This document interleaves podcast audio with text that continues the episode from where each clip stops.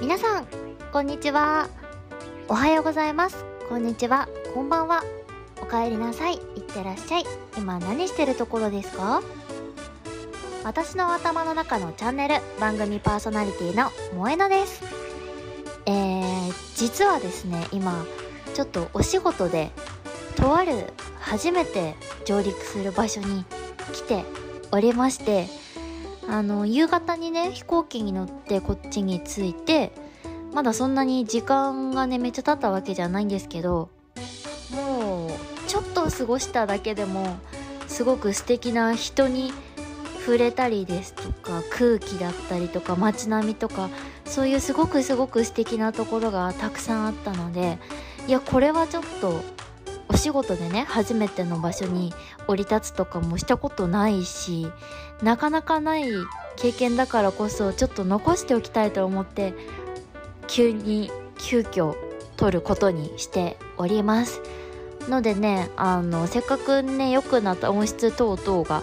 ちょっと本当に iPhone に直接で吹き込んで撮ってるのでちょっともしかしたらお聞き苦しいところもあるかもしれないんですけれどもちょっとそういったね生感というか 思いつきがすごいんですけどそういうところもぜひ一緒にね楽しんでいただけたらと思います。それでは早速本編でね私が今どこにいるのか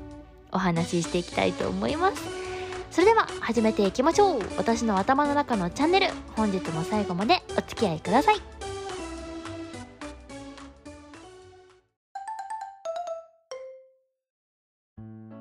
ということでですねえー、もうじらしたりせずにねスパッといっちゃおうと思うんですけれども私は今四国の高知県に来ております。初上陸です。初上陸。パチパチ。そもそも多分ね四国に降り立ったことがないんですよね。なので本当に初めまして四国。初めまして高知県という感じで。うん。ちょっとねこういう風に行ったことのない土地にお仕事で来られるっていうのはすごく嬉しいですね。えっとね飛行機に乗った時東京は結構雨だったんですよ。結構ザバザバ降ってて私あの偏頭痛持ちなのでね若干頭が重いななんて思いながら搭乗手続きとか荷物とかいろいろやりながら向かってたんですけどまあ飛行機久しぶりだったんですよね乗るのも。久しぶりの飛行機だなってワクワクってしながら乗ってあのすごくスムーズにね離陸をスンってしてから、まあ、キュイーンって上がっていくじゃないですか。上がって、まあ、結構しばらくその雲の中雨が降ってる雨雲の中を突き抜けたりいろいろってしてたので結構揺れたりなんなりってしてたんですけど私乗り物の揺れ大好きなんですよね。結構すぐ寝ちゃう感じで。おおホテルのお部屋なんでね、今ちょっとお隣の部屋の水道の音が。聞こえました。えー、何の話してたんだっけ？そう飛行機に乗ってそう乗り物の幽霊がすごい好きなのでちょっとうとうとしてたんですよ。でも結構雨の中をねガタンガタンっていう感じで登っていってたんですけどまあその揺れでうとうとしててへーってなってる時にあの急にねジェットコースターのさふわんみたいな感じの落ちる感じの浮遊感を感じてはって目が覚めてパッて目を開けたらねもう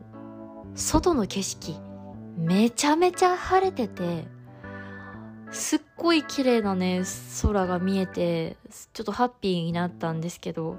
ちょっと写真撮ったのでそれはねツイッターの方にまた載せたいと思うのでぜひよかったら見に来てください。ツイッターの ID は MOENOM アンダーバー M モエノムアンダーバー M で探しに来てください。よろしくお願いします。でその時になんかふと思い出したんだけど私ナレーションの原稿でちょうど今自分が体験したようなことを書いて作った時があってそうあのー、なんかなんだったっけな。ちょっと呼びかける系の語りかける系のねナレーションだったんですけどうんとねどんなに心が曇っていたとしても一つだけ忘れないでほしい言葉があるっていう感じの呼びかけをして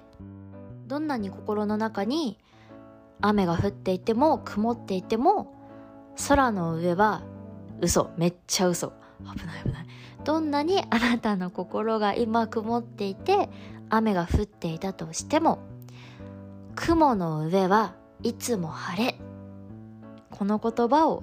思い出してほしい。といったような内容のナレーションをねたまたま数年前に書いて撮ったことがあったんですよ。自分でそれをさ作っといてなんなんだけどさ いざ実際そのめちゃめちゃ雨が降っていたのに雲を突き抜けてパッて雲の上の空を見た時にめちゃめちゃ晴れててちょっと感動して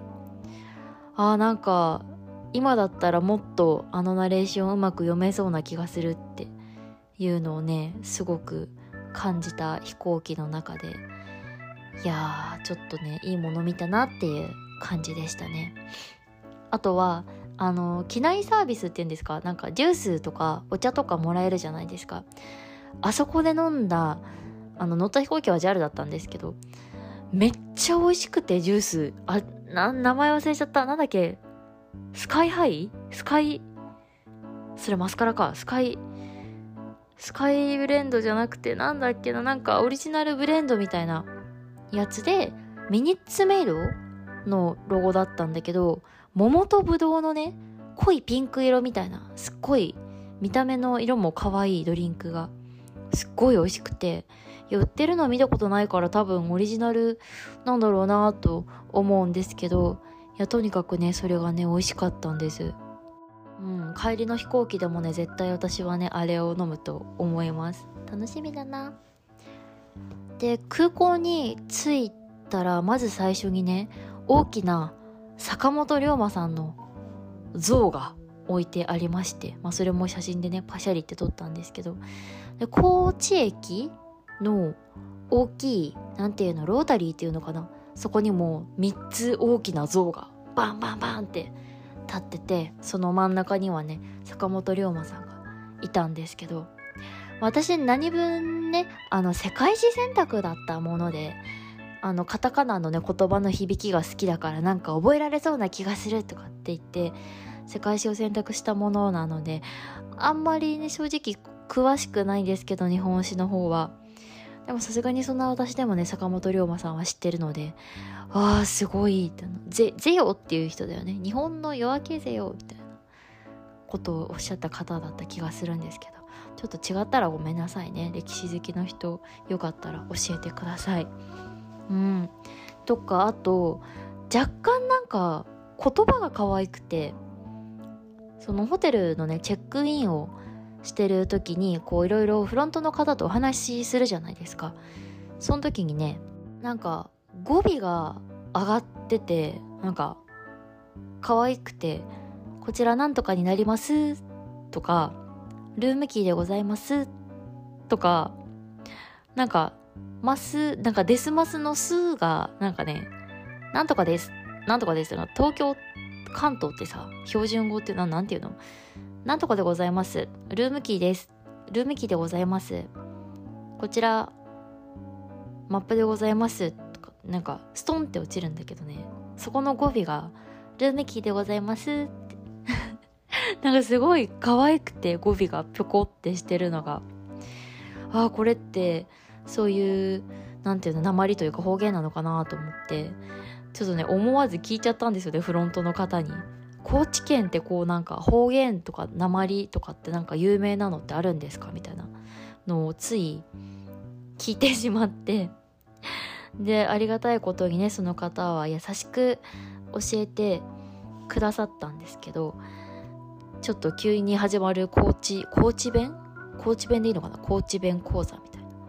あれなんですけどなるほどのことをまっことっていうらしいんですよ。まっことって言うって言っててえー、かわいいと思って。あとはね東京とか名古屋とかまあその辺の若い子たちが使うめっちゃっていうのを小っていうらしいの。今日は小暑い。今日小暑くない？みたいな感じなのかな使い方としては。あとねそのめっちゃっていうやつの同じ意味でこじゃんとっていうのも使うらしいんですよ。かわいいと思って。今日はこじゃんと暑いと思いますって。すごい適当に喋ってるけど今。このなんかもう音の運びがすごい可愛くて。高知弁喋る女の子って標準語で喋る地域でめっちゃモテるんじゃないかなってね。思った瞬間でした。うんすごい可愛かった。なんか名古屋弁私全然喋るんですけどなんかなんていうの？語尾強め？はよはよ風呂入りゃとか。はよ寝やとか。なんとかしやよとか。今日どえらいやつかったでとか。なんかあんまりね可愛いかって言われるとそうではない気が しちゃうから。こういうすごい可愛い方言っていいなっていうのをねすごい思いました。ねあとはねうーん街並みで言うともうなんか着陸いたします。なんか冬季は間もなく着陸いたしますみたいな。シートベルトをお締めくださいしっかりなんか座ってくださいみたいな。言われてもう着陸する時に滑走路が見えたんですけどすぐ横がもう海。なんかザザーンザザーンって砂浜の感じで。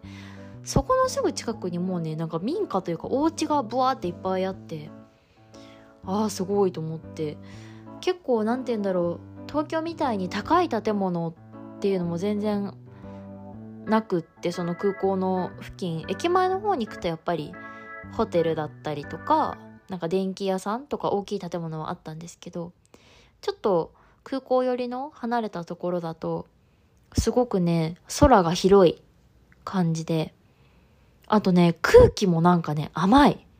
都会、なんて言うんだろう、名古屋にいた時によく、名古屋に帰る時とかに、帰った時か、歩いてるとわかる、なんか自然の匂い、なんて言うんだろうな、あれ。何から来てるんだろう、土？草？わからんけど、全然普通に道路だし、コンクリートなんですけど、吹いてくる風のね、匂いがね、甘いんだよね。っていうのでなんかすごく名古屋を思い出して懐かしくなったりもしたんですけど、とかとか、あとね、路面電車が走ってた。これちょっと感動しました、路面電車。久しぶりに見た気がする。最後に見たのどこだろう？名古屋もそんな路面電車って走ってた覚えがなくって、長崎かな？高校生の時に修学旅行でそっちの方に、九州の方に行ったんですけど、確かそれぶりに見た気がする。うん。なんかね、とってもレトロで可愛くて、とかね、本当になんかもうまだ3時間ぐらいしか 降り立ってから経ってないんですけど、もうその3時間だけでもね、とっても素敵なところをたくさん見つけて、なんだか得した気分でいるんですけれども、そんな感じで、ちょっと高知のね、素敵なところだったり、可愛い言葉だったりとか、甘い美味しい空気だったりとか、そんなことをたくさん感じたので、いや、これちょっと残しておきたいと思って、急遽回してみることにして、今撮っております。ちょっとね、だんだん喋ってたら、こうマイクに近づいていけたので、いや、結構これ吹いちゃってんじゃないかなっていう今懸念があるんですけど、ちょっともう私の頭の中のチャンネル、ノーカット、ノー編集でやらせていただいてますので、ちょっと今回だけはね、目をつむっていただいて、次回からはもっと聞きやすいもので作っていきたいと思います。ということで、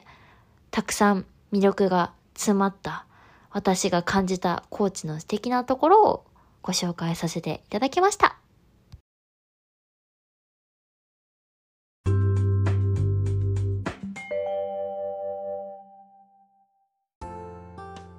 はい。えー、エンディングだけでも多少吹かないようにマイクに近づきすぎないように撮っていきたいと思います。ということでね今回はちょっと緊急で回して撮ってるんですけど。出張ですね。出張私の頭の中のチャンネル。記念すべき第1回。出張版はね高知県のホテルからお届けしております。そうそう。今日ね久しぶりにすっごいよく覚えてる夢を見たのでちょっと夢の話ね。これこの夢の話だけで一本取ってもいいぐらい夢に関して私ちょっといろいろあるんですけど皆さんは見る夢ってどうどうですかって言ったらあれだけど夢見た内容って覚えてますか？なんか人によってはさ夢見たことは覚えてるけど起きたら忘れちゃうとかもうそもそも夢見ないみたいな人もいると思うんですけど私めっちゃ夢見るんですよ。でその見た夢をすごい覚えてる。しなんか私これみんなそうだと思ってたんですけど基本的に全部夢フルカラーなんですよね。フルカラーフルボイスの夢を見るんですけどなんか人によっては白黒とかなんかね本当にそれは初めて聞いた時びっくりしたんだけど結構夢ってみんないろんな何て言うの？感覚、まあ、五感も含めてぼやっとしてる人が多いみたいなんですけど私自分で夢を見るっていう時に2つ特徴があって3つか。まあ1つはさフルカラーフルボイスって今言ったんですけど夢の中でねあこれ夢だなって気づく瞬間ってないですか？例えばめちゃめちゃ場所は家なんだけどありえない状況が起きてるみたいな。例えば一番分かりやすいのだと家にめっちゃ普通に芸能人がいるみたいな。とかありえないファンタジーみたいな要素が起きた時にあこれ夢だなって気づく時があるわけですよ。あ夢だわこれって。いうのが分かるともうそのあこれ夢だわって自覚した瞬間に自分の好きに動けるようになるんですよ。でなんだかこれ調べてみたらねなんかみんなみんなそうだと思ってたらそうじゃないらしくてちょっと調べてみたらこれ明晰夢っていうらしいんです。うん、なんかみんなそういうもんだと思ってたけど実はそうではないらしくうん明晰夢っていうものが名前がついてるぐらいだからきっと世の中にはね一定数明晰夢を見る人がいるんだと思うんですけどっていう夢だと思ったら好きに動けるっていうのが2つ目で3つ目がね五感がなんかだんだん増えてきてるんですよね。っていうのがあってまあ音はもともと聞こえるし見えるしカラーだしってわかるんですけどちょっと前になんか明確にあ私今夢の中で味感じたわと思ってガバッて起きた瞬間があったんですけど友達から渡されてこれ飲んでみって言われて飲んだウーロン茶が甘かったんですよ。うわついに私夢の中で味覚まで手に入れたぞと思って起きちゃった。そこでびっくりしてガバッて起きてやっぱり夢だったわみたいな。でも甘さがわかるんですよね。どういう甘さだったかってなんか。あれはねお砂糖の甘みっていうよりは蜂蜜っぽい甘みの方で。でも100%蜂蜜ではなさそうなシロップも入ってる感じがしたんだけどっていうぐらい甘みまでは分かったんだけど。で今日ね見た夢が調べてみたらあんまりなんか意味的にはちょっと良くない感じだったんですけど蜂に刺されたんですよ。デカめのなんかそれも夢だなって気づいたのがもう蜂がねもうプーさんに出てくるみたいななんかむむくむくしたふかふかのデカめの蜂だったなんか拳をねギュッてしたぐらいの大きさの蜂でああこれは夢だわと思いながら網戸から入ってこようとしてて網戸に体当たりしてきたんですよ何回もドンドンって蜂が。でそれを私が追い払いたくて体当たりしてくる蜂を網戸越しにリモコンで殴るっていう。あっち行けあっち行けってバンバンって。追い払ってたんだけどなんか誰かが開けたのよその網戸をちょ何してんの？みたいないやいやいやいや刺されるじゃんって言った瞬間には刺されてて。で刺された時に痛かったの痛くて針で刺す痛みってさみんな知ってると思うんですけどなんか手芸とかさ家庭科の授業とかで誰しも一回指に針を刺したことってあると思うんですけど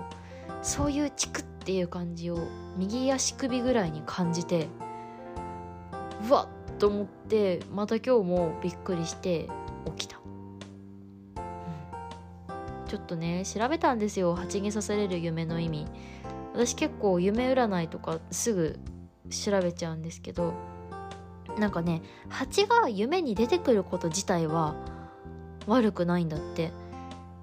夢の中に蜂が出てくるなんか宝くじが当たる前兆とかそんなのが書いてある記事も見たんですけど蜂に刺される夢の基本的な意味。読みますね。これはあのマイナビウーマンさんの記事からちょっと読み上げさせていただきます。蜂に刺される夢はトラブルや不安の象徴ということで。おうおうっていう感じなんですけどもともと夢占いにおける蜂っていうのは仕事運や金運アップっていうのを意味するらしいですね。なのなのでそういう宝くじが当たる前兆とか言われてたりもするんですけど蜂に刺されるとなると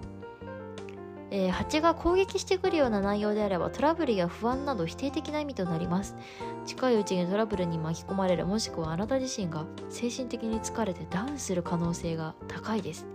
なお蜂に攻撃性がある夢の場合はマイナスの意味がマイナスの意味が強くなるのでより注意が必要です。と。蜂に刺される襲われるといった夢を見た場合はいつも以上に慎重に過ごした方がいいでしょう。また無理をせずにゆっくり休むことも大切です。ということでしてね。ちょっと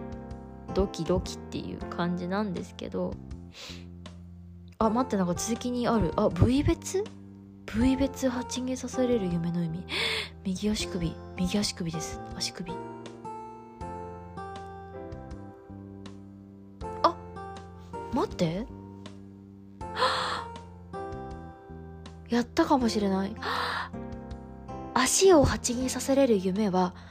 金運や仕事運アップ。え？やったえ？足を蜂に刺される夢は金運や仕事運がアップして生活が安定することを意味する吉夢です。ネガティブな意味合いはありません。あ、やったこの夢を見た時昇格臨時ボーナス、検証当選など幸運に恵まれる可能性が高いです。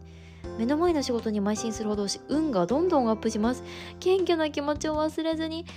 仕事に一生懸命取り組んでください。えー、よかった。結果的に。なんで足だけいいみたい。え手部位別でしょ？全身を蜂に刺される夢八方塞がり指を刺される対人トラブル。手のひら手の甲裏切り。腕言動によるトラブル背中親しい人の裏切り腰不安定な生活肩頭頂部のストレス脇を刺される対人運低下胸を刺される失敗の暗示首を刺される地位が低くなる顔を刺される不安トラブルおでこ自己顕示欲への非難耳を刺される嫌な噂口を刺されるメンタル不調や健康運ダウン足だけセーフなんだ。った思いがけずちゃんと見てなかった早とちりだ。こういうところあるんですよね。よかった。えもう一度読みますが足を蜂に刺される夢は金運や仕事運アップ。生活が安定することを意味する吉夢です。昇格臨時ボーナス検証当選など幸運に恵まれる可能性が高いです。目の前の仕事に邁進するほど運がどんどんアップします。謙虚な気持ちを忘れずに仕事に一生懸命取り組んでください。あーよかった。急に地獄から天国に上がったような気持ちで。よかった。もう今日のさこのエンディングのトークの締めはさそういう夢を見ちゃったのでちょっと今日は早めに寝ようと思いますとか言って締めようと思ってたんだけど。やったなんかいいことが起こるみたいです。えー、嬉しい。いやでも謙虚にね謙虚な気持ちを忘れずにと